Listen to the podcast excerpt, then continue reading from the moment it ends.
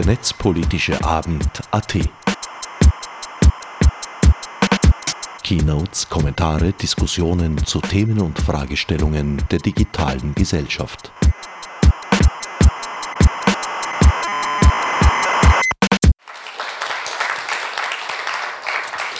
Willkommen zurück am Elevate und zum 64. Netzpolitischen Abend, zum ersten Mal in Graz, dank der Kooperation von Elevate Spektral und Mur.at. Ähm, was ist der Netzpolitische Abend? Einmal im Monat treffen sich seit 2015 netzpolitisch interessierte Menschen, äh, um sich kurze Vorträge anzuhören, darüber zu diskutieren und einen gemeinsamen Abend zu verbringen. Ich möchte mich auch bedanken bei den Freien Radios für die Übernahme in Ihr Sendeprogramm. Äh, wir werden heute drei Kurzvorträge haben, äh, zu je 15 Minuten, mit anschließender Möglichkeit, Fragen zu stellen äh, aus dem Publikum und aus dem Internet. Bitte Twitter und Mastodon mit dem Hashtag Netzpad für Netzpolitischer Abend Österreich. Dann werden wir die Fragen hier auch aufnehmen. Die drei Vortragenden heute sind Thomas Lohninger von Epicenter Works, der über Chatkontrolle sprechen wird, ein EU-Vorhaben, das plant, äh, unsere gesamte Textkommunikation, Messenger-Kommunikation zu überwachen. Leonhard Rabensteiner wird den von ihm mitgegründeten Verein Werbefrei vorstellen, äh, der Werbung kritisch hinterfragt und Schritt für Schritt reduzieren will, Bewusstsein für das Thema schaffen will und alternative Nutzungsmöglichkeiten für Werbeflächen aufzeigen. Und Jana Lasser von der TU Graz forscht im Bereich komplexer sozialer Systeme äh, mit Methoden des maschinellen Lernens, der Datenwissenschaft und der Soziophysik, interessiert sich sehr für Open Science Praktiken und äh, setzt sich dafür ein, äh, für Reproduzierbarkeit und Transparenz in der Forschung. Sie wird über Chancen und Herausforderungen ihres Forschungsgebiets sprechen. Und dann darf ich schon den ersten Redner begrüßen. Danke. Hallo, vielen Dank. Vielen Dank für die Einladung. Ich freue mich sehr, dass wir den netzpolitischen Abend heute nach Graz bringen können. Und ich habe euch ein Thema mitgebracht, das gerade sehr aktuell ist. Auf EU-Ebene wird nämlich wieder mal ein neues netzpolitisches Gesetz diskutiert. Dieses Mal kein gutes wie die Datenschutzgrundverordnung oder Netzneutralität, sondern ein sehr gefährliches. Der Titel ist Chatkontrolle und äh, das ist aber auch nur ein Teil des Problems. Worüber werden wir heute sprechen? Es geht im Kern wirklich um was ganz Analoges, um das Briefgeheimnis, um die Vertraulichkeit unserer persönlichen Kommunikation mit anderen Menschen. Das ist nur eines der Grundrechte, die dieses EU-Gesetz gerade versucht massiv auszuhöhlen. Ähm, die Diskussion rund um dieses Gesetz, die begann schon relativ früh. Wir hatten ähm, schon im Jänner 2021 äh, so die ersten Artikel bei Erich Möchel auf FM4. Die EU will Verschlüsselung abschaffen und äh, damals gab es noch laute Dementi von der EU-Kommission, nein, nein, niemand hat die Absicht, Verschlüsselung abzuschaffen. Ähm, als nächste Etappe in diesem Theaterstück, in diesem Horrorfilm, kam dann die sogenannte E-Privacy Interim Derogation. Das war ein Gesetz, das es ermöglicht hat, für Messenger-Dienste, für Plattformen nach den Inhalten zu suchen, die man als ähm, Child Sexual Abuse Material einstuft, also als Dokumentation von Kindesmissbrauch. Dieses Gesetz, die E-Privacy Interim Derogation, war eine Kannbestimmung, hat es WhatsApp und Signal ermöglicht, nach solchen Inhalten zu suchen. Und jetzt geht es in die nächste Runde. Es gibt eben einen Gesetzesvorschlag, der das, was damals als Option da war, jetzt verpflichtend für alle machen will. Ich habe schon erwähnt, Child Sexual Abuse Material, CESAM, diese Abkürzung, die wird noch ein paar Mal vorkommen. Es geht bei diesem Gesetz nämlich um drei Arten von Inhalten, die gefiltert werden sollen. Einerseits bekannte CESAM-Inhalte, also bekannte Bilder oder Videos von der Dokumentation von Kindesmissbrauch, die gesperrt und gelöscht werden sollen. Dann geht es aber auch über unbekannte Inhalte, die noch nicht in irgendeiner Datenbank liegen, kategorisiert wurden und sozusagen das unbekannte Material, das eben aber dann auch hier mit derselben Quote erkannt werden soll. Und der dritte Versuch, der dann irgendwie auch noch unklarer ist, wie das technisch umzusetzen ist, sind Anbahnungsversuche, sogenanntes Grooming.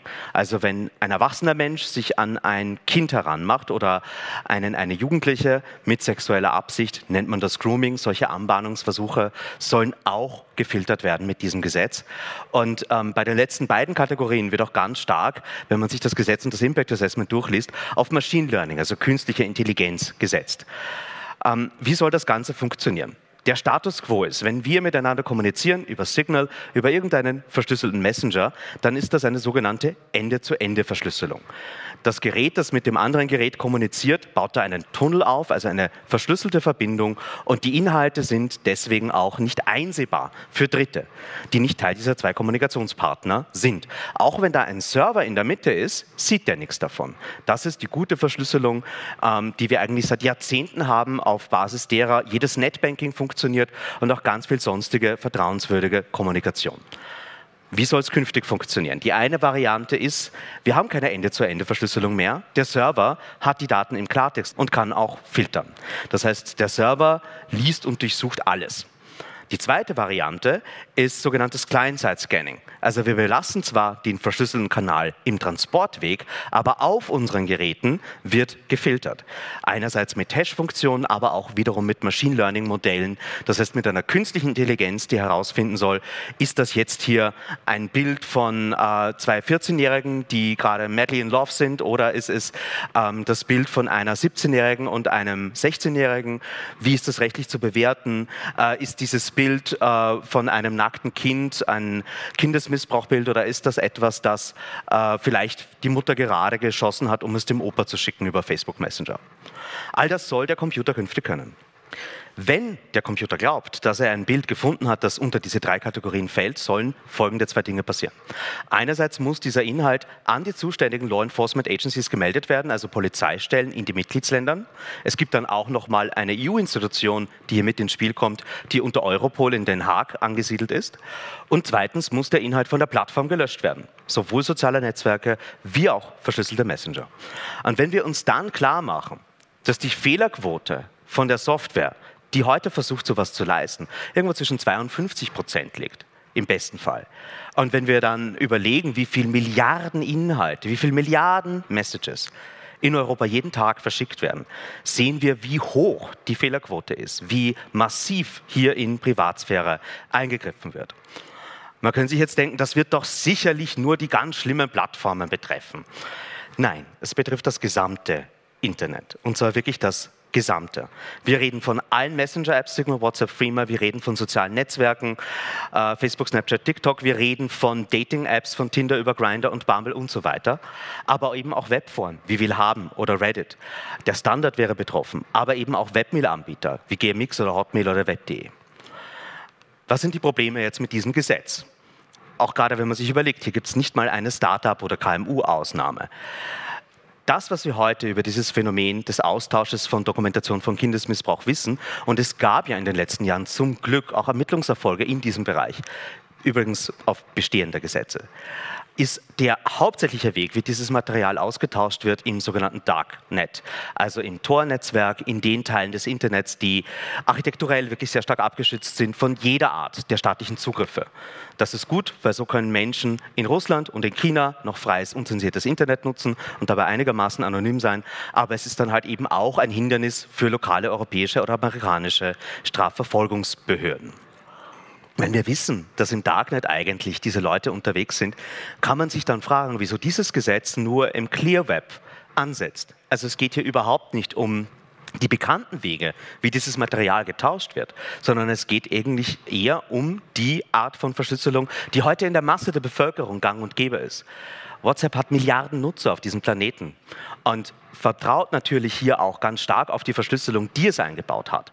Und das ist aber etwas, das wir jetzt gerade eben neu debattieren. Der zweite Grund, wieso dieses Gesetz problematisch ist, ist die anlasslose Massenüberwachung, die es mit sich bringt. Und das betrifft nicht nur einzelne Gruppen, sondern die gesamte Bevölkerung. Das inkludiert alle Berufsgeheimnisträger, jeden Journalisten, der mit einer Quelle kommuniziert, jede Ärzte mit einem Patienten, jeden Psychotherapeuten, jeden Whistleblower. Und da haben wir natürlich dann auch mit so einer Macht in der Hand des Staates ein ganz neues Gefüge. Das nächste, wir haben ja ganz oft Machine Learning gesagt oder irgendwelche Hash-Tabellen verwendet. Das sind Techniken, die sehr schwer zu kontrollieren sind. Wenn jede Nachricht, die potenziell verschickt wird, durch so einen Filter durchlaufen muss, na, dann wird es verdammt wichtig, was dieser Filter sperrt und was er durchlässt. Und es wäre ein leichtes, hier eben auch andere Inhalte in so einer bestehenden technischen Infrastruktur mitzufiltern.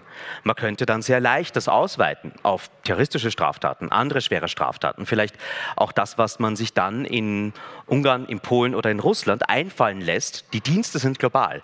Die Gesetze würden aber lokale Sperrregime notwendig machen. Und nachdem das teilweise auf unseren Geräten passiert, wäre es dann auch relativ leicht machbar zu sagen, in diesem geografischen Gebiet gibt es halt diese und jene Inhalte nicht mehr zu sehen.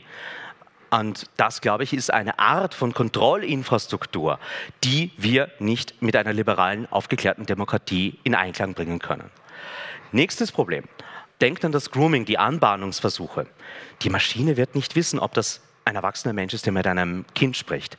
Das heißt, eigentlich muss man sich identifizieren. Die Plattform hat dann in ihrer Risikoabschätzung, und die wird gesetzlich hier vorgeschrieben, de facto fast keine Ausrede mehr, wieso man nicht das Alter der Nutzerinnen und Nutzer erhebt, wieso man sich nicht die Identität vorlegen lässt. Schon allein um dann gefundene, gefilterte Inhalte auch mit den Postern direkt an die Strafverfolgung melden zu können, gäbe es wahrscheinlich einen direkten Angriff auf alle Formen von Anonymität oder Pseudonymität im Internet. Für jene, die diese Plattformen betreiben, wäre es dann wahrscheinlich in der Risikoanalyse fast nicht mehr haltbar, noch Anonymität unter ihren Nutzerinnen und Nutzern zuzulassen. Diejenigen, die wissen, wie das Internet funktioniert, wissen auch, dass diese Art der Zentralisierung wirklich genau das Gegenteil ist, wieso wir das Internet gebaut haben, als dezentrales, sensorresilientes Netzwerk. Und gleichzeitig wird sich jeder Mensch mit technischem Sachverstand auch sofort fragen, wie soll das denn funktionieren? Also einen Anbahnungsversuch, ein unbekanntes Bild herauszufinden. Computer sind nicht so klug. Diesen Kontext herauszufinden, werden sie nicht leisten können. Das heißt, wir werden mit massiven Fehlerquoten zu kämpfen haben, wenn es um diese Technik geht. Und zuletzt glaube ich, dass es auch etwas mit unserer Gesellschaft machen wird, wenn wir wissen, dass wir auf Schritt und Tritt immer überwacht werden. Wenn es einsehbar ist, dass jede Kommunikation potenziell, entweder mit Absicht oder mit einem Fehler in diesem Filteralgorithmus, bei der Polizei landen kann. Das wird etwas daran ändern, wie Journalisten mit ihren Quellen kommunizieren, wie Betroffene von Kindesmissbrauch mit ihren Anwälten oder mit ihren Ärztinnen und Ärzten kommunizieren es wird wirklich einen gravierenden Unterschied machen, worauf wir uns als Gesellschaft noch verlassen können und inwieweit die Verbindungen, die wir miteinander aufbauen übers Netz, noch wirklich vertrauenswürdig sind oder nicht. Das war vor meiner Zeit, aber wir hatten in den 90er Jahren, es wurde sogar im vorherigen Vortrag angesprochen, die Crypto Wars 1.0. Da hat die amerikanische Regierung versucht, starke Verschlüsselung zu verbieten und das Waffe einzustufen. Wir haben diese Crypto Wars gewonnen. Wir haben sie gewonnen, weil wir am Ende Code mit Sprache gleichgesetzt haben. Wie Lawrence Lessig so schön sagt, Code is Speech. Aber wir haben es auch gewonnen, weil wir die Banken auf unserer Seite hatten. Leute, die gerne Steuern hinterziehen, brauchen auch Verschlüsselung. Das haben die damals dann gecheckt und auf einmal waren sie auf unserer Seite. Da hat die Gegenseite daraus gelernt. In den Cryptoverse 2.0, in denen wir uns jetzt gerade befinden, verbietet man nicht mehr die Technik. Man verpflichtet die Anbieter dieser Technik, das doch ein bisschen schlechter zu machen. Wir brauchen den Zugriff. Hier und da müssen wir noch reinschauen. Und deswegen sind die Cryptowars 2.0 auch ein gänzlich neues Feld. Wir sind erst dabei, hier wirklich auch die Sprache zu finden, die Narrative zu bauen, um mit einer großen europaweiten Kampagne, die es geben wird von der netzpolitischen Zivilgesellschaft, ähm, hier wirklich auch etwas dagegen zu halten. Das Gesetz ist im Mai vorgestellt worden. Ihr könnt euch vorstellen, das wird kein ruhiger Sommer. Und im Herbst, wenn die Verhandlungen losgehen, brauchen wir wirklich auch viel Unterstützung von allen Menschen, um hier dran noch was zu ändern. Und ein Argument, das uns ganz klar begegnen wird, wenn wir sagen, ihr zerstört hier gerade die Privatsphäre und die Meinungsfreiheit, werden die sagen, aber es ist doch für die Kinder. Wir wollen doch die Kinder beschützen. Und hier weise ich wieder zurück auf das, was ich eingangs gesagt habe. Bestehende Netzwerke werden unberührt bleiben von diesem Eingriff. Wir haben auch äh, für Kinder und Jugendliche Grundrechte wie Datenschutz und Meinungsfreiheit. Und alles, was in einer Demokratie ein Gesetz vom Staat verabschiedet wird, das in Grundrechte eingreift, muss verhältnismäßig sein. Und es gibt einen Grund, einen Grund, wieso der Bundesdatenschutzbeauftragte in Deutschland gesagt hat, dieses Gesetz ist nicht mit europäischen Werten vereinbar. Und ich glaube, wir werden noch viel mehr solcher Stimmen sehen. Ganz wichtig zuletzt die Zahlen, auf die sich die EU-Kommission beruft. Angeblich zig Millionen solcher Fälle, die in Europa jedes Jahr passieren. Ein heute erschienener Artikel auf netzpolitik.org schaut sich das mal näher an, liest euch das durch, sind lange Artikel, aber der Gist of it ist, man kann wirklich sehr stark anzweifeln, ob es hier um Millionen geht. Vielleicht sind wir im Tausenderbereich an Fällen, die wirklich belegbar sind in Europa. Und ich glaube, dass hier auch ganz stark mit einer emotionalisierten Debatte gearbeitet wird, wo äh, ja, der Terrorismus hält gerade nicht mehr her. Man braucht halt ein neues Thema, wo Menschen nicht mehr sachlich darüber nachdenken, ob das gerechtfertigt ist oder nicht. Unsere Forderungen wären ganz klar, hier keine Angriffe auf Ende-zu-Ende-Verschlüsselung zuzulassen, keine Uploadfilter oder Client-Side-Scanning-Infrastruktur aufzubauen. Man muss viel stärker in Opfer- und Präventionsschutz investieren. Hier gäbe es auch gute Beispiele von der Charité in Berlin zum Beispiel, dass man sagt, okay, jemand, der die Neigung hat, muss um jeden Preis davon abgehalten werden, ein Täter zu werden. Damit schützt man Kinder. Nicht indem man Online-Plattformen neue Aufgaben gibt, die sie jetzt als globale, gewinnorientierte Konzerne schon nicht gut erfüllen. Und gute Polizeiarbeiten, da haben wir auch genügend Beispiele, zeigt auch, dass es viel mehr an Löschverpflichtungen, an klaren Regeln für die Strafverfolgungsbehörden und auch mehr Personal mangelt in diesem Bereich. Leider ist das gewählte Instrument gar nicht in der Lage, hier Regeln zu machen, weil es geht nur um Wirtschaft, es geht nur um Online-Plattformen. Aber das Internet ist hier schon wieder der Austragungsort für gesellschaftspolitische Konflikte. Ähm, ganz zuletzt, was können wir hier alle tun im Saal? Ganz wichtig, sich zu informieren und mit anderen Leuten darüber zu reden. Das hier kann nur der erste von ganz vielen Gesprächen und Anstößen sein, dieses Thema in die Öffentlichkeit zu heben. Für uns als Epicenter Works wird es ein Haupt Priority One File bleiben für den Rest dieser Legislaturperiode. Und mit allen anderen netzpolitischen NGOs, mit denen ich bisher geredet habe, die sehen das ganz genauso. Das ist ein All-Hands-Issue. Es gibt einen offenen Brief der Zivilgesellschaft, den schon über 100 NGOs unterschrieben haben, ist auch noch weiter offen für Unterschriften. Und es gibt bei uns nochmal Mitmach- und Spendenoptionen, wenn man sich einbringen will. Vielen Dank.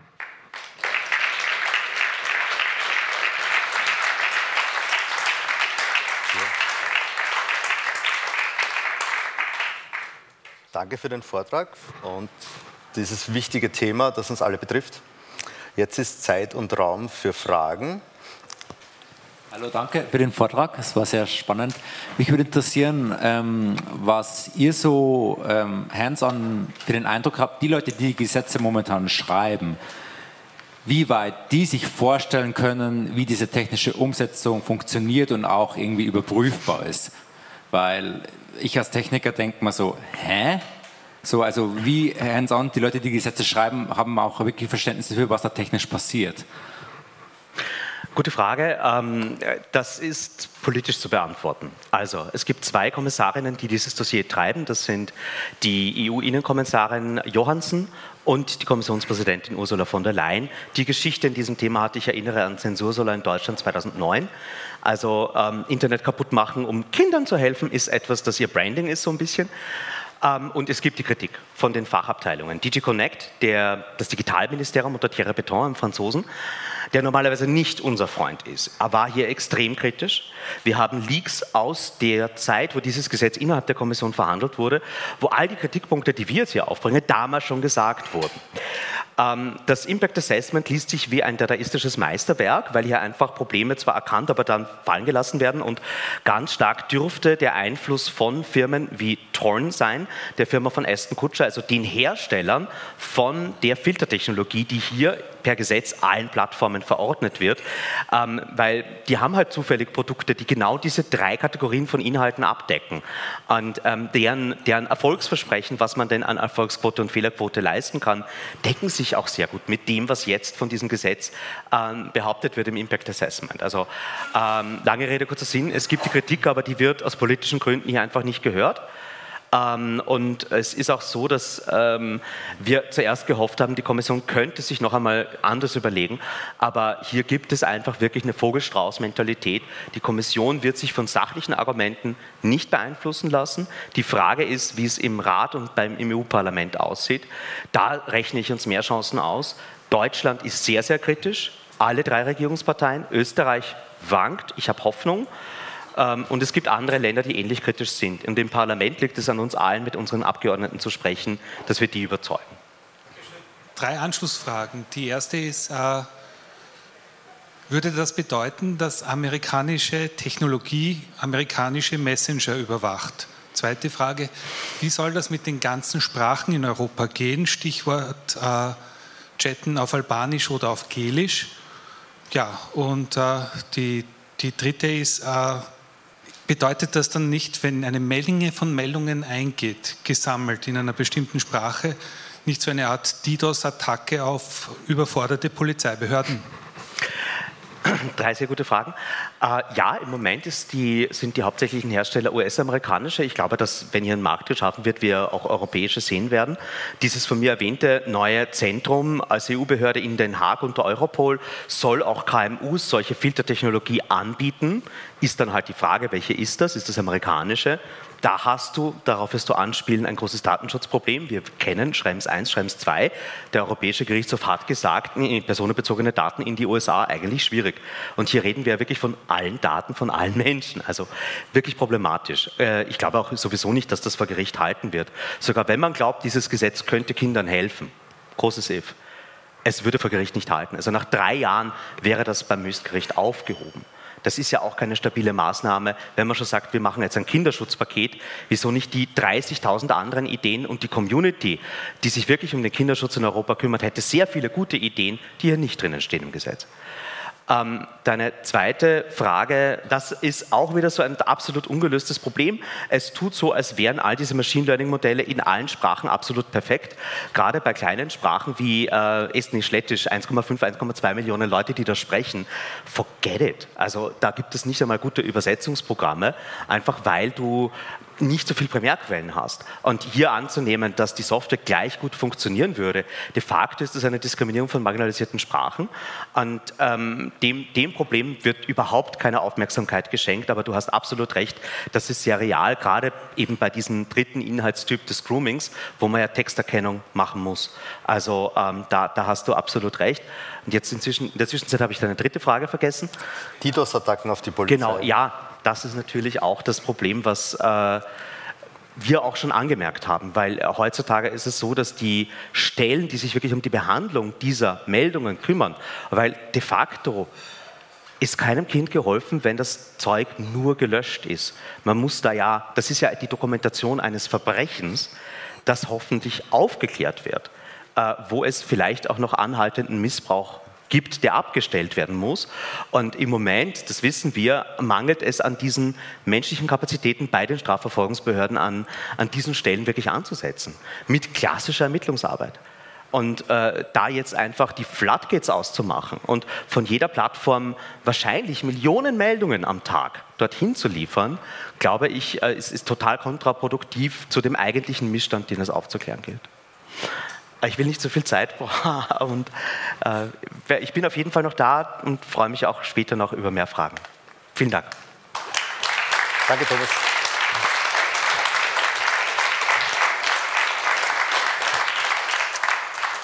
Ja, danke, Thomas. Dann darf ich Leonhard Rabensteiner zu mir bitten äh, mit der Vorstellung von Werbefrei. Danke. Danke. Ja, ähm, ich stehe heute vor Ihnen und möchte ein wenig darüber erzählen, äh, warum Werbung nicht so toll ist, manche Arten von Werbung noch weniger toll sind. Das ist ein recht großer Themenbereich, ich, den ich jetzt erst einmal nur ganz allgemein Genau, also für viele Menschen ist Werbung generell mal kein Problem. Sie gehen dran vorüber, äh, denken nicht weiter darüber nach. Manche Menschen fragen sich dann schon, warum muss ich das sehen? Äh, kommen dann äh, darüber zu, der, zu, dem Eindruck, dass es äh, irgendwie doch eine visuelle Verschmutzung gibt, dass es dann aber auch eine Reizüberflutung gibt, äh, dass wir am Weg zur Arbeit oder im öffentlichen Raum sehr viel sehen, worüber wir dann auch nicht bestimmen können oder was uns dann quasi ähm, zugestellt wird, ohne dass wir mitsprechen können oder etwas dagegen sagen können. Also es gibt keine Mitsprache. Und äh, wenn man dann mit Menschen aus der Werbeindustrie spricht, hört man dann das Argument, ja, das ist doch eine Information, ein Dienst an den Kundinnen und Kunden. Aber ist es eigentlich nicht. Also es geht ja darum, ein gewisses Produkt zu verkaufen und ein gewisses Produkt äh, auch anzupreisen, das vielleicht sonst auch gar nicht gekauft würde und das vielleicht auch nicht das Beste ist. Also es ist genau die Umkehrung davon. Und äh, das führt dann aber auch zur Frage, wie frei entscheiden wir uns? Wie frei oder wie sehr werden wir wirklich nur informiert oder ab wann beginnt dann der Punkt, bei dem wir auch wirklich davon manipuliert werden? Ähm, und das führt uns zu einem Namen, nämlich Edward Bernays. Der hat ein Standardwerk geschrieben namens Propaganda, schon 1928. Äh, ein Name, der vielleicht manchen was sagt, manchen nicht. Das ist ein Wegbereiter der Öffentlichkeitsarbeit, wie wir sie heute kennen. Ähm, Edward Bernays war ein Neffe von Sigmund Freud und hat sich auch von dessen Menschenbild sehr stark beeinflussen lassen. Das vereinfacht gesagt, ähm, besagt, Menschen sind irrational und triebgesteuert und genau diese Triebe wollte sich Bernays auch äh, zu eigen machen, zu Nutzen machen und eine Anleitung schreiben, wie damit umgegangen werden äh, kann, wie die beeinflusst werden kann. Ähm, Propaganda selbst, ähm, das ist ja ein Begriff, der dann gerade auch in der Zwischenkriegszeit irgendwo ein schlechtes Image bekommen hat. Und was hat Bernays dann gemacht? Äh, er hat es umbenannt, er hat es gerebrandet und einfach zu PR, also Public Relations, umbenannt. Ähm, ja, das Konzept ist das gleiche. Ähm, das wird auch bis heute so gelehrt. Das ist ein Grundbuch in PR, nur der Name hat sich geändert. Ähm, es gab auch seit damals Kritik daran, dass Menschen beeinflusst werden und eben an ihrem freien Willen äh, manipuliert wird oder versucht wird, äh, Einfluss darauf zu nehmen. Äh, die war aber nie erfolgreich genug, sondern im Gegenteil, also mit, auch in Verbindung mit dem Kapitalismus hat sich Werbung dann wirklich durchgesetzt, also wurde dann auch zum Identifikationsmoment auch im, im, Gegensatz zum äh, Kommunismus, wo man sich dann auch wirklich äh, ja, damit äh, identifiziert hat und diese Art von, von ähm, Freude eigentlich damit hatte und gesehen hat, dass man in einer Überflussgesellschaft gelebt hat. Und äh, ja, popkulturell gab es dann schon auch Kritik vermehrt ab den 1970er Jahren, ähm, als es dann auch Wirtschaftskrisen gab, als es dann auch ähm, auf persönlichen Ebenen Probleme sich eingestellt haben. Ähm, also diese Konsumkritik ja, war dann auch im Mainstream vielleicht nicht ganz so präsent. Ähm, ein Film zum Beispiel, ein Beispiel ist hier They Live von John Carpenter. Hier sieht man durch Brillen, äh, wie die Aliens in diesem Film äh, versuchen, die Menschen zu beeinflussen und man sieht die wahren Botschaften hinter der Werbung. Natürlich sehr zugespitzt, aber es zeigt sehr gut auf, wie äh, diese Kritik dann auch ausgesehen hat. Ein Thema äh, oder ein Kritikpunkt wurde in den letzten Jahren immer stärker, nämlich äh, Umwelt- bzw. Äh, Klimaschutz und ähm, eben die Auswirkungen von Werbung. Also eine, eine, grundlegende Funktion von Werbung ist ja, den Konsum zu stimulieren und dadurch eben auch für mehr Wachstum zu, zu sorgen und mehr Kaufanreize zu schaffen. Und ähm, wenn man hier zum Beispiel auf die Abfallpyramide auf der rechten Seite sieht, diese Punkte, die weiter unten stehen, kennen wir alle. Wir, wir schauen, dass wir Recycling betreiben, Dinge wiederverwenden. Äh, viele zumindest tun das, wenn sie an Nachhaltigkeit denken. Aber der Punkt, der ganz oben steht, die Vermeidung, äh, die wird eigentlich so gut wie nicht behandelt oder noch nach wie vor sehr selten auch wirklich diskutiert. Es kann das nachhaltigste Produkt, ähm, kann noch so sehr wiederverwendbar sein und ähm, äh, wie immer wieder verwendet werden und, und all das. Aber wenn es gekauft wird, ohne dass es einen ähm, wirklichen Nutzen dafür gibt, dann ist auch das äh, nicht wirklich nachhaltig oder nicht wirklich das, was, wo wir eigentlich hin sollten. Ähm, ja, und es gibt dann eben auch diesen Unterschied zwischen primären und sekundären Ressourcenverbrauch. Ähm, primär, also die, die, Werbemittel an sich, äh, Plakate und äh, Stromverbrauch bei Online-Werbung, aber dann eben auch sekundär, was sich schlimmer oder schlechter messen lässt, nämlich die Ressourcen, die dann durch gesteigerten Konsum auch verbraucht werden.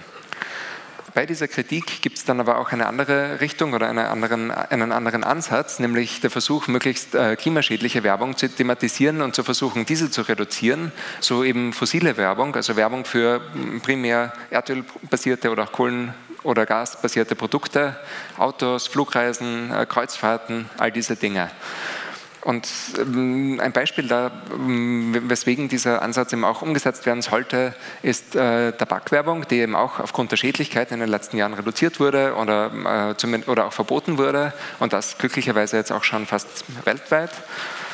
Äh, und hier kann man eben auch argumentieren, ähm, fossile Werbung ist um ein Vielfacher schädlicher, auch für die Menschen, die sie nicht konsumieren oder die Produkte nicht konsumieren, aber eben bisher ist sie noch nach wie vor sehr legal umsetzbar. Dagegen gibt es jetzt eine europäische Bürgerinneninitiative den Fossil Fuel Ads. Die ist auch bis Oktober noch zu unterschreiben. Äh, es geht eben darum, genau diese Art von Werbung als auch Sponsoring für diese Produkte europaweit zu vermeiden und sie ist bis Anfang Oktober zu unterschreiben. Äh, es geht hier auch um Greenwashing, also dass Firmen sich grüner darstellen und als sie es eigentlich sind, dass zum Beispiel eine Ölfirma mm, damit wirbt, dass all ihre Büroräumlichkeiten durch äh, Solarzellen äh, mit Strom versorgt werden. Gleichzeitig produziert diese Firma aber genauso weiterhin Erdöl und die Schäden davon sind natürlich um ein Vielfaches größer als das, was sie ein wenig besser machen. Diese Meinung, das vertritt jetzt auch nicht nur eine gewisse Gruppe, sondern auch der, im letzten IPCC-Report äh, des Weltklimarates wird explizit auf die äh, klimaschädliche Funktion von Werbung als auch von fossiler Werbung hingewiesen. Und auch der österreichische Klimarat, der vor etwa zwei Wochen seine Empfehlungen abgegeben hat, äh, ist eben auch äh, gegen klimaschädliche Werbung, also ist für ein Verbot bzw. eine starke Reduktion. Ja, und jetzt zur Außenwerbung oder gerade auch zur digitalen Außenwerbung. Ähm, Im Außenraum können wir keinen Adblocker installieren. Da sehen wir, was auf der Straße ist oder wir schauen weg und nehmen die Dinge dann erst unterbewusst wahr durch eine ständige Wiederholung. Ähm, in den letzten Jahren gibt es eben diese Tendenz, dass verstärkt in der Außenwerbung ähm, äh, diese analogen zu digitalen äh, Werbeschildern ausgetauscht werden. Teilweise gibt es dann eben auch äh, in öffentlichen Verkehrsmitteln, auf öffentlichen Plätzen äh, Infoscreens oder andere äh, Leinwände oder äh, Screens, auf denen dann Infotainment stattfindet, also Schlagzeilen und äh, erste Einblicke in, in äh, äh, Nachrichten werden gegeben und das legitimiert dann eben auch, dass Werbung gezeigt wird. Ähm, die Frage ist dann natürlich auch, also wer, wer, verdient daran? Natürlich hat die Firma ein Interesse daran, die Werbung zu schalten und nicht Nachrichten zu zeigen. Ähm, und das scheint dann eben auch so weit erfolgreich zu sein, dass der öffentliche Raum noch mehr mit Werbung versorgt wird. Digitale Werbung hat äh, für Werbende natürlich große Vorteile. Man kann dadurch äh, interaktivere Werbung zeigen. Wir als KonsumentInnen sehen viel mehr auf bewegte Werbung und auch auf beleuchtete Werbung als auf tote, sich nicht bewegende Plakate. Das Problem damit ist natürlich auch der Ressourcenverbrauch. Also gerade, gerade äh, der Stromverbrauch bei diesen Werbeflächen äh, besteht äh, bis zu drei Haushalte. Das ist jetzt eine englische Studie, ich habe keine Zahlen für Österreich. Ähm, das ist aber doch, wenn man, wenn man ansieht, wie, wie viele davon schon in der Straße oder auf öffentlichen Plätzen stehen, eine gar nicht so kleine Zahl. Und jetzt auch in der aktuellen Energiekrise ist das auch ein Punkt, wo man sagen könnte, hier könnte man einsparen. Ja, und äh, bei Online-Werbung, ähm, da gibt es natürlich diesen Vorteil, dass man einen Adblocker installieren könnte, was vielleicht auch viele hier im Raum machen. Ähm, das ist natürlich bedingt ein Vorteil, also in Apps funktioniert das dann wieder nicht und gewisse Programme funktionieren dann wieder nicht, wenn man die Werbung daran blockiert. Das ist dieses ständige Katz-und-Maus-Spiel, dass die Programme weiterentwickelt werden und dann eben auch die Werbeformen weiterentwickelt werden. Ja, jedenfalls auch, ist auch hier der primäre Ressourcenverbrauch immens groß. Es gibt verschiedene Statistiken, also den ganzen Internet-Traffic zu monitoren ist dann doch keine so leichte Aufgabe, aber es gibt verschiedene Statistiken, die gehen von zwischen 9 bis 11 Prozent des Traffics äh, davon aus, dass das sich dabei nur um Werbung handelt. Also man kann hier wirklich von Größenverhältnissen sprechen, von wie vielen Kraftwerken das sind, wie viele Kohlekraftwerke dahinter stehen. Ähm, es gibt dann aber auch zum Beispiel zwei Webseiten, die äh, helfen zu berechnen, was der Fußabdruck einer Website ist, also Serverstandort als auch die Stromform, die dann eben auch dazu helfen können, äh, Webseiten irgendwie grüner zu machen, indem diese Zahlen dann eben auch den Betreibenden zur Verfügung gestellt werden. Äh, das ist aber auch nur ein, ein netter Ansatz für die, die sich dafür interessieren.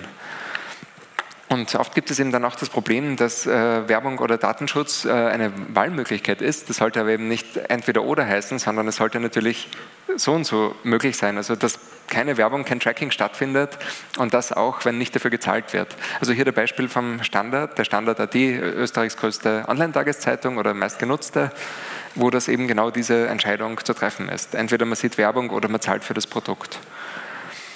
Und generell ähm, blockieren ist ein wenig oder ist zu wenig, um diesem Problem auch wirklich teilzuwerden oder äh, äh, um dieses Problem am besten zu behandeln. Es ist hier eine Diskussion nötig, ob für Content mehr bezahlt werden sollte oder ob es andere Subventionen oder Förderungen geben sollte. Das sprengt jetzt aber auch hier den Rahmen.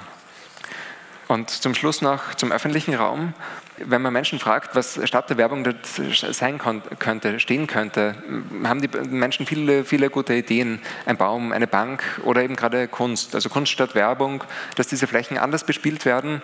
Das passiert teilweise auch, also durch Adbusting oder Subvertising, wo ähm, diese Flächen angeeignet werden, Werbesujets äh, abgewandelt werden und ausgetauscht werden.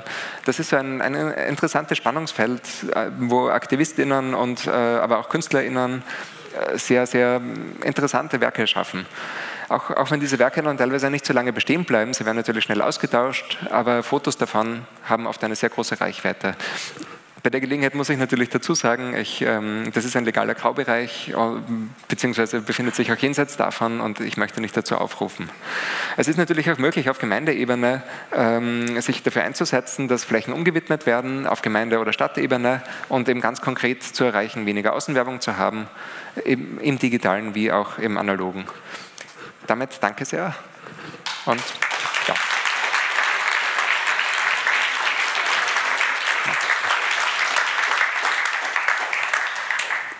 Danke für diesen kritischen Blick auf das Thema Werbung. Äh, Gibt es dazu Fragen?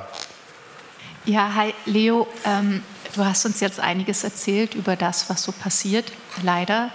Wie kann denn jeder Einzelne dazu beitragen, dass sich da was verändert und kann das da vielleicht dabei helfen, weil ich habe es zufällig dabei. Ja, danke. Es ist tatsächlich schwierig, äh, den richtigen Fokus zu finden. Ähm, es gibt eben Außenwerbung, es gibt Werbung per Post, die ich jetzt gar nicht genannt habe. Es gibt die Online-Werbung. Das sind alles Felder, da könnte man extrem viel machen und es gibt sehr, also es gibt, man könnte ohne Ende sich dafür einsetzen. Äh, wir glauben gerade, dass eben die äh, fossile Werbung oder eben der Einsatz gegen die fossile Werbung ein sehr, ich glaube, ein interessanter Ansatz ist oder einer ist, der am ersten was bringt oder vielleicht am ersten auch Bewusstsein dafür schafft. Ähm, also genau diese Liste, die du in der Hand hast, hier kann man diese äh, Europäische Bürgerinneninitiative dann auch gleich persönlich unterschreiben. Ähm, natürlich, es ist eine Frage des Fokus. In anderen Ländern funktioniert das zum Beispiel so, dass gegen Außenwerbung Community-Arbeit stattfindet, dass zum Beispiel in England eigene Ortsgruppen in London äh, existieren, die sich für den Rückbau oder die Umwidmung von Werbeflächen einsetzen. Also man könnte auf sehr vielen Ebenen aktiv werden. Okay, äh, da die Liste jetzt da ist, lade ich mal jeden dazu ein, der Interesse hat, sich einzutragen. Gell? Sie liegt hier. Ja, danke.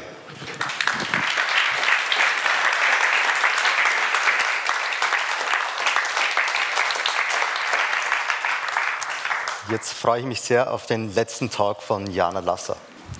Ja, äh, ich freue mich sehr, heute Abend hier sein zu dürfen. Äh, ich bin Jana, äh, Local hier von der TU Graz und ich möchte ein bisschen über mein Forschungsgebiet reden, nämlich die Erforschung komplexer sozialer Systeme mit computergestützten Methoden und weil ich so neben dem Anträge schreiben und publizieren als Hobby mich auch mit Themen der Transparenz und Reproduzierbarkeit und Biases in der Wissenschaft beschäftige, möchte ich jetzt nicht nur über die coolen Sachen reden, die wir mit unseren coolen computergestützten Tools alles so machen können, sondern auch ein bisschen über die Probleme, Herausforderungen, äh, denen wir so im täglichen äh, Forschungsbetrieb begegnen.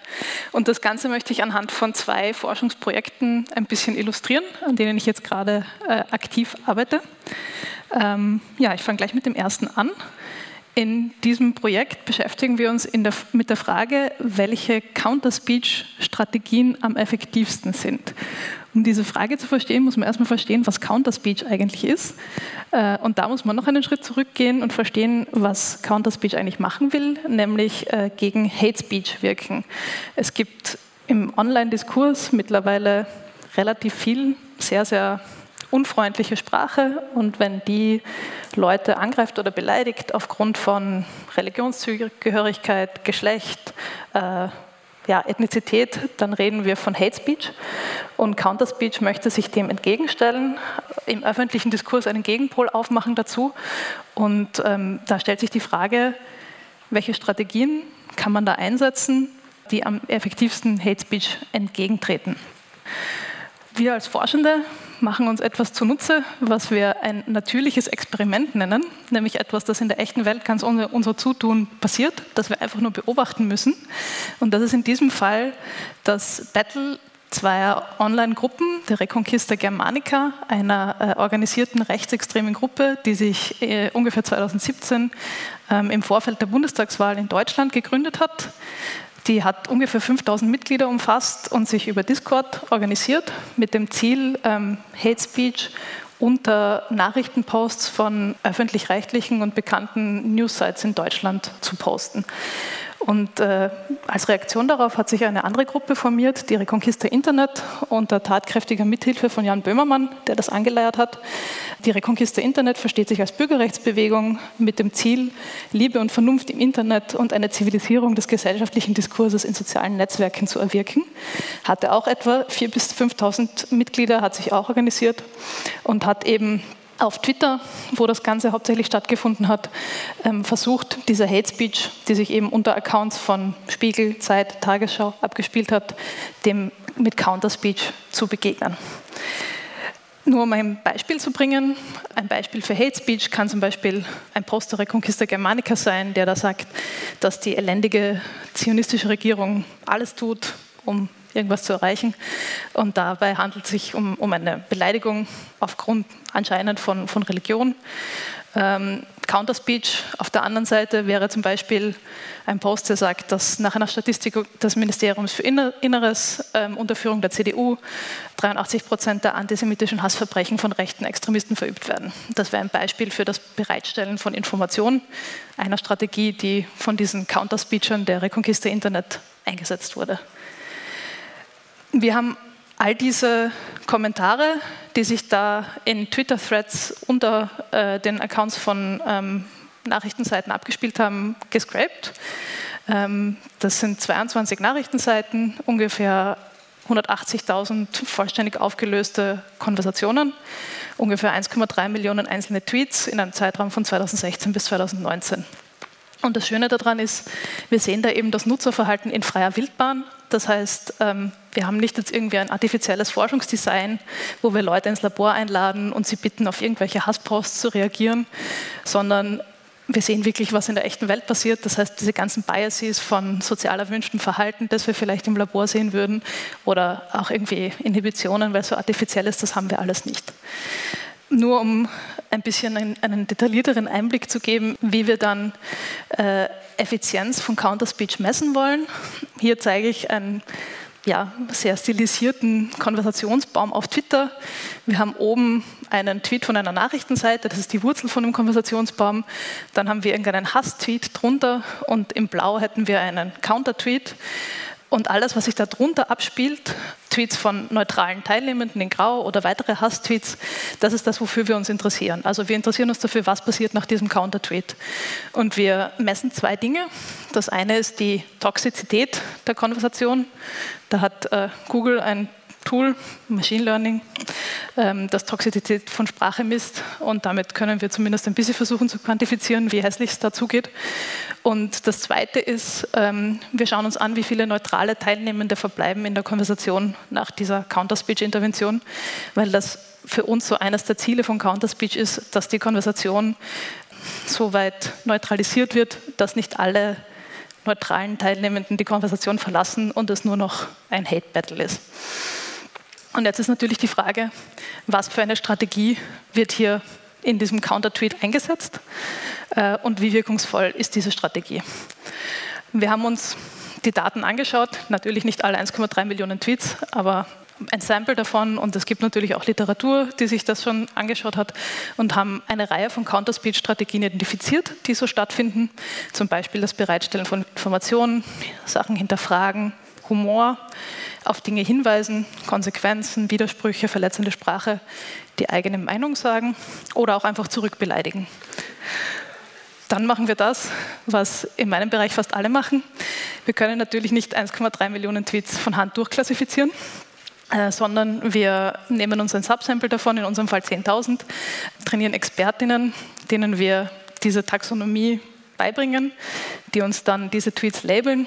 Dann trainieren wir ein Deep Learning Modell, ein Transformer Modell in unserem Fall, das lernen soll, diese Strategien automatisch zu erkennen und uns dann die restlichen 1,3 Millionen Tweets durchklassifiziert, damit wir das analysieren können. Und da kommen wir auch schon zu einer Herausforderung. Gegeben diesen Tweet, mit gespendeten Laptops voll mit Lernsoftware von LabDo im Gepäck, könnte man viel bewirken. Was ist das jetzt? Eine unserer Bewerterinnen sagt, das ist Fakten bereitstellen. Eine unserer Bewerterinnen sagt, das ist die eigene Meinung sagen. Und da kommen wir schon zum grundlegenden Problem. Das ist ein sehr komplexes Ding, so eine Strategie zu klassifizieren. Selbst Menschen sind sich da nicht oft, oft nicht einig. Wir können uns schon einig sein, dass das ein relativ konstruktiver Kommentar ist. Aber wenn es dann in die Details geht, wird es schwierig. Und weil sich auch unsere Bewerterinnen beim Durchlabeln des Datensatzes sehr oft nicht einig sind, ist auch unser Machine Learning Classifier nicht wahnsinnig gut. Er erkennt schon Sachen, aber wir können nicht bei einem Tweet mit absoluter Sicherheit sagen, das ist jetzt die Strategie.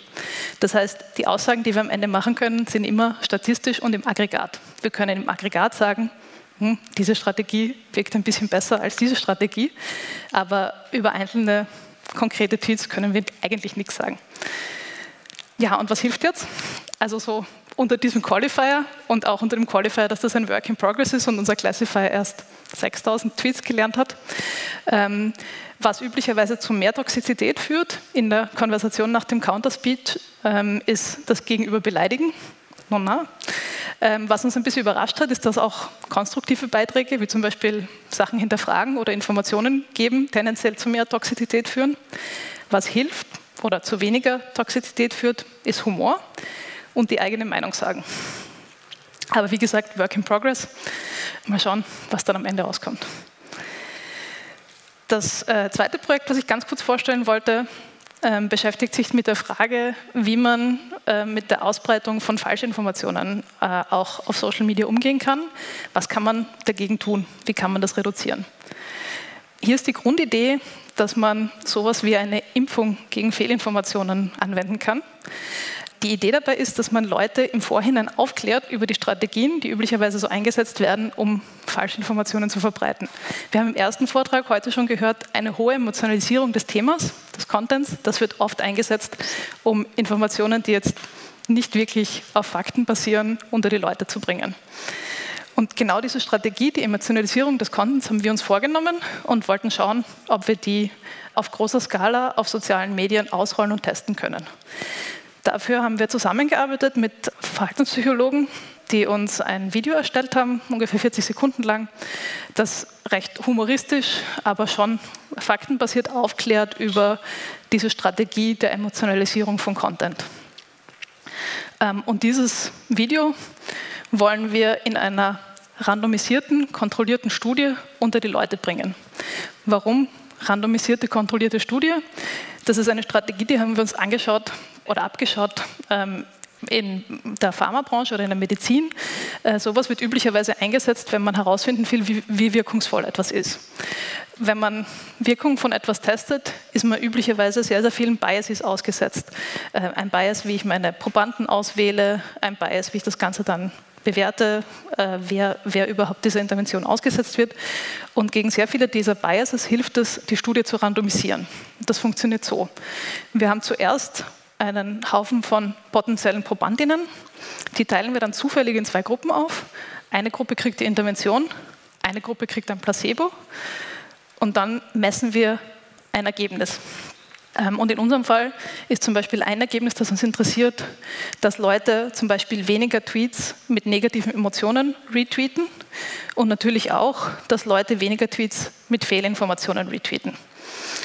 Und jetzt ist die Frage, wie bringen wir das in großem Stil auf Social Media? Können wir das überhaupt? Ähm, und da ist die Antwort ein resonierendes Ja und Nein. Ähm, wir können das, was im Vortrag vor mir kritisiert wurde, zu unserem Vorteil nutzen, nämlich Werbung. Wir können Werbung nutzen, um dieses Video unter die Leute zu bringen. Twitter hat das schöne Tool der sogenannten maßgeschneiderten Zielgruppen. Das heißt, wir können Listen von User-IDs hochladen und sagen, die sehen jetzt bitte diese Werbung. Und genau das machen wir. Wir haben eine Interventionsgruppe, 100.000 User, die sehen unser Aufklärungsvideo und unsere Kontrollgruppe, auch 100.000 User, sehen als Placebo ein Video zu Gefrierbrand. Einfach damit sie auch ein Video gesehen haben. Und jetzt kommt das große Nein. Wir haben jetzt also 100.000 Nutzerinnen, die die Werbung sehen sollen. Jetzt macht Twitter etwas sehr Schlaues, ähm, das nämlich verhindern soll, dass man gezielt einzelne Leute targeten kann mit Werbung bin ich eigentlich auch ein starker Fan von, aber es macht unser Leben an der Stelle sehr schwer. Die machen nämlich etwas, das sie Fuzzy Matching nennen. Das heißt, von den 100.000 Nutzer-IDs, die wir hochladen, zeigen sie nur 40 Prozent die Werbung und dann füllen sie das mit 60 Prozent ähnlichen Nutzern auf, die wir nicht definiert haben, sondern die Twitter irgendwie findet. Und von diesen 40 Prozent sehen dann überhaupt nur jeder Vierte das Video. Das heißt, am Ende haben wir 10 Prozent der vorgeschlagenen Nutzer sehen unsere Intervention und wir wissen nicht welche. Das heißt, es kann schon sein, dass wir ein, äh, etwas messen am Ende, aber was auch immer wir messen, ist um einen Faktor 10 ungefähr reduziert. Das ist so ein bisschen der Kaviar. Ja, was messen wir?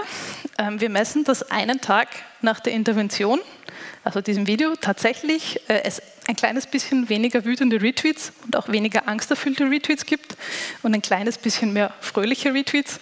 Und unter diesem K-Wert, dass alles, was wir messen, um einen Faktor 10 reduziert ist, bin ich so relativ hoffnungsvoll, dass da tatsächlich etwas passiert. Aber nur für einen kurzen Zeitraum und auf einer sehr kleinen Skala. Und jetzt ist natürlich die große Frage, was ist mit den Fehlinformationen? Das war unser eigenes Forschungsziel. Und da muss ich einen ganz kurzen Exkurs machen. Wer sagt denn eigentlich, was eine Fehlinformation ist? Das ist in dieser Forschung ein großes, großes Problem, mit dem wir alle kämpfen. Und in unserem Fall ist das NewsGuard.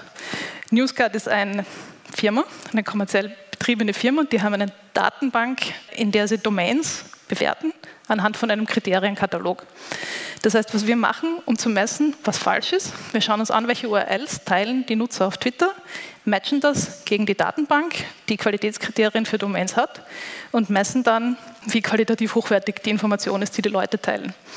Und dieser Kriterienkatalog besteht aus Fragen wie publiziert nicht wiederholt falsche Inhalte, sammelt und präsentiert Informationen verantwortungsvoll, korrigiert regelmäßig Fehler.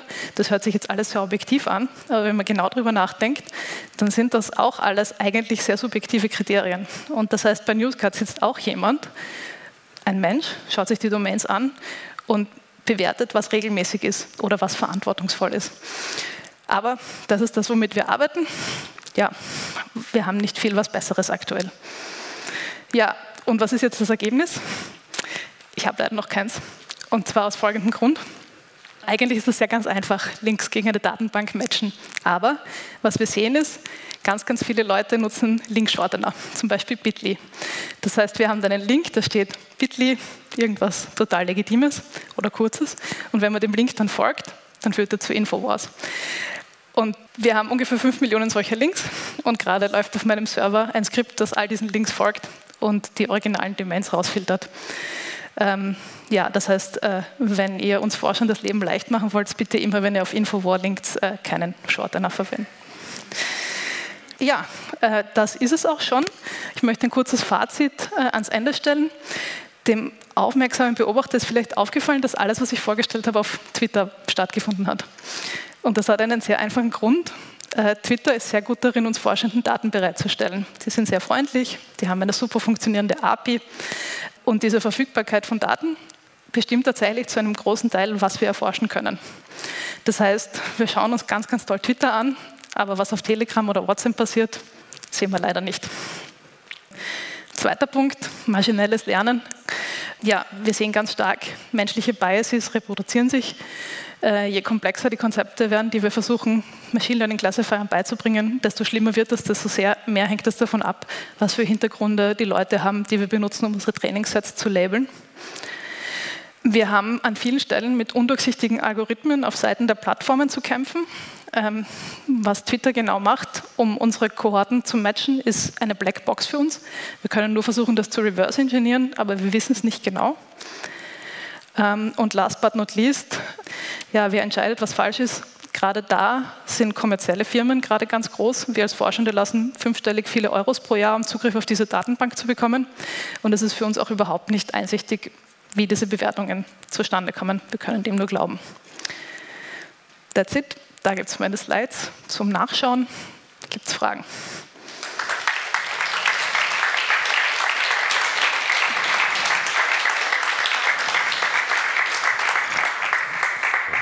Vielen Dank, sehr interessant. Erste Frage schon da. Also danke für den Vortrag, es war wirklich sehr, sehr spannend. Ähm, vielleicht habe ich es auch ein bisschen verpeilt, aber mich jetzt nur interessiert, wie ihr dann mit diesen Tweets umgeht, die man in beide Klassen kategorisieren könnte. Also schließt ihr die dann aus den Analysen aus oder wie geht es ihr mit, mit den Fällen um? Ähm, naja, also diese Tweets, das Beispiel, was ich gezeigt habe, das ist unser Trainingsdatensatz. Ähm, und da haben wir einige Tweets, die von zwei Labelern klassifiziert werden. Und wenn es da ein Disagreement gibt, dann schließen wir die aus. Ähm, und bei den Tweets, die wir dann automatisch klassifizieren, äh, sagt uns unser Algorithmus üblicherweise, wie sehr er der Klassifizierung traut, also mit welcher Wahrscheinlichkeit er glaubt, dass der Tweet in diese Klasse gehört. Und da, ja, es hängt ein bisschen davon ab, was wir analysieren wollen und wie, aber eine Standardsvorgehensweise ist es, einen Threshold einzuziehen und zu sagen, alles, was mit einer Konfidenz niedriger als so und so klassifiziert wird, ähm, ignorieren wir. Danke. Ähm, ich habe zwei Fragen. Die, die erste wäre, ähm, du hast dir ja sicher Gedanken gemacht, wie sehr wie Twitter funktioniert und welche Nachrichten Leute auf Twitter sehen, wie sehr das Einfluss auf das hat. Äh, ist das klar, was ich meine? Ähm, ähm, ja. Okay. Und dann das Zweite wäre, ich habe nicht ganz verstanden bei der, äh, bei der, Klassifizierung, wie schlimm jetzt oder wie positiv jetzt so ein Counter, wie gut so ein Counter-Ding ähm, funktioniert hat. Ähm, wie, wie das von der Länge von diesem Thread vielleicht auch abhängt. Wenn jetzt da eine Person noch geantwortet hat, aber zwar richtig hatig und oder wenn jetzt da Hunderte geantwortet haben, also wie praktisch die Länge in dieser Bewertung mit einfließt. Mhm.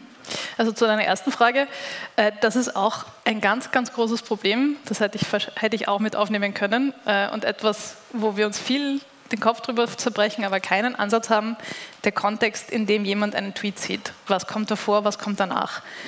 was hat der davor alles gelesen? Wir haben keine Ahnung, weil wir nicht wissen, wie Twitter die Timelines macht. Und dann hängt es auch noch davon ab, ob der User jetzt chronologische oder irgendwie algorithmisch zusammengestellte Timeline angibt. Das heißt, wir, wir, haben keine Chance, das irgendwie zu sehen. Wir gehen alles so durch die Welt und sagen, es wird schon nicht so viel Einfluss haben, aber äh, da glaube ich nicht so wirklich dran. Wir sind jetzt gerade dran, eine Studie zu designen, wo wir Leuten artifizielle Timelines zeigen, die wir zusammenstellen, wo wir wissen, wie die ausschauen und dann schauen, wie sie auf Tweets reagieren, abhängig davon, wie, was vorher kommt. Ähm, was war die zweite Frage? Sorry wie die Bewertung ausschaut, wie gut jetzt ein ah, Ding funktioniert hat? Ähm, ja, das ist eine relativ einfache Antwort. Ähm, wir normieren immer mit der Länge vom Thread. Gut, dann darf ich mich verabschieden. Möchte mich bei allen Rednerinnen nochmal bedanken. Schönen Abend noch und wir können noch weiter diskutieren.